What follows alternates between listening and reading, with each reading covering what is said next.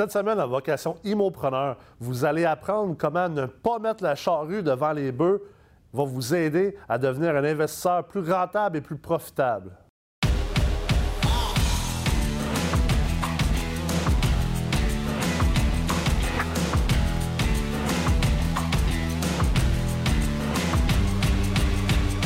Les entrepreneurs et les investisseurs immobiliers sont des gens qui sont reconnus pour être impatients.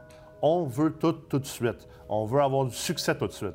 Et bien sûr, maintenant, avec les Instagram et Facebook et tous les réseaux sociaux de ce monde, disons que de voir les belles voitures et les voyages et les maisons de toutes les autres personnes qu'on suit, ça nous donne envie d'avoir tout de suite, plus vite.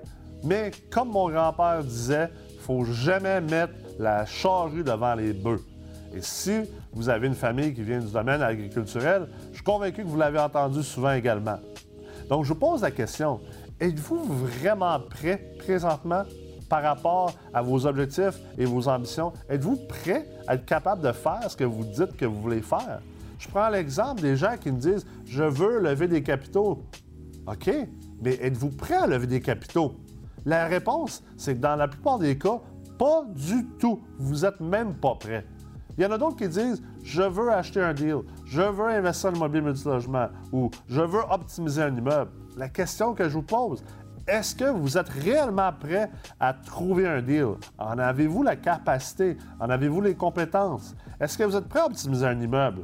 Un immeuble dans un des pires coins, est-ce que vous avez les compétences et la capacité de dealer avec une optimisation, de gérer justement tout ce qui est au niveau d'RBQ, de CCQ, ainsi que les, les entrepreneurs en construction, ainsi que les locataires dans ces quartiers plus difficiles-là?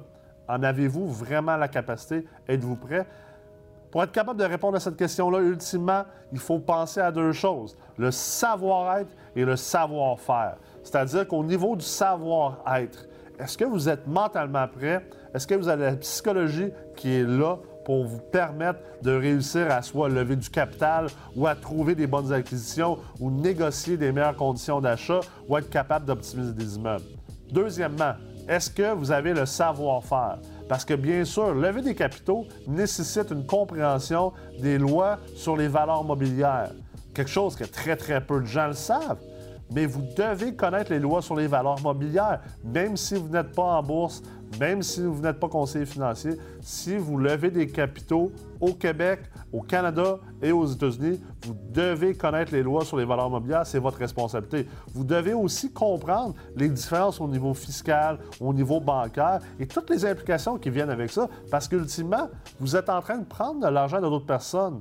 C'est bien beau de parler de l'argent des autres, mais maintenant, vous avez une responsabilité qui est encore plus grande envers, cet argent-là. Et cette responsabilité, vous devez être prêt mentalement pour être capable de répondre positivement et de succéder à travers cette responsabilité-là. Et deuxièmement, vous devez avoir les compétences pour pouvoir le faire. Et c'est la même chose pour l'optimisation et c'est la même chose pour l'ingénierie financière. Ultimement, comme immopreneur, comme investisseur immobilier, vous avez une chance. Oui, une chance. Vous n'avez pas dix, vous avez une vie.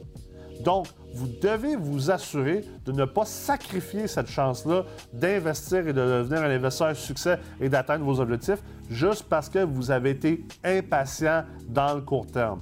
Alors, rappelez-vous de travailler sur votre savoir-être et votre savoir-faire et de ne jamais mettre la charrue devant les bœufs. Alors, c'est tout pour cette semaine à Vocation Immopreneur. Et je vous laisse sur une autre citation de mon grand-père et probablement de tous vos grands-parents. C'est les bottines doivent suivre les babines.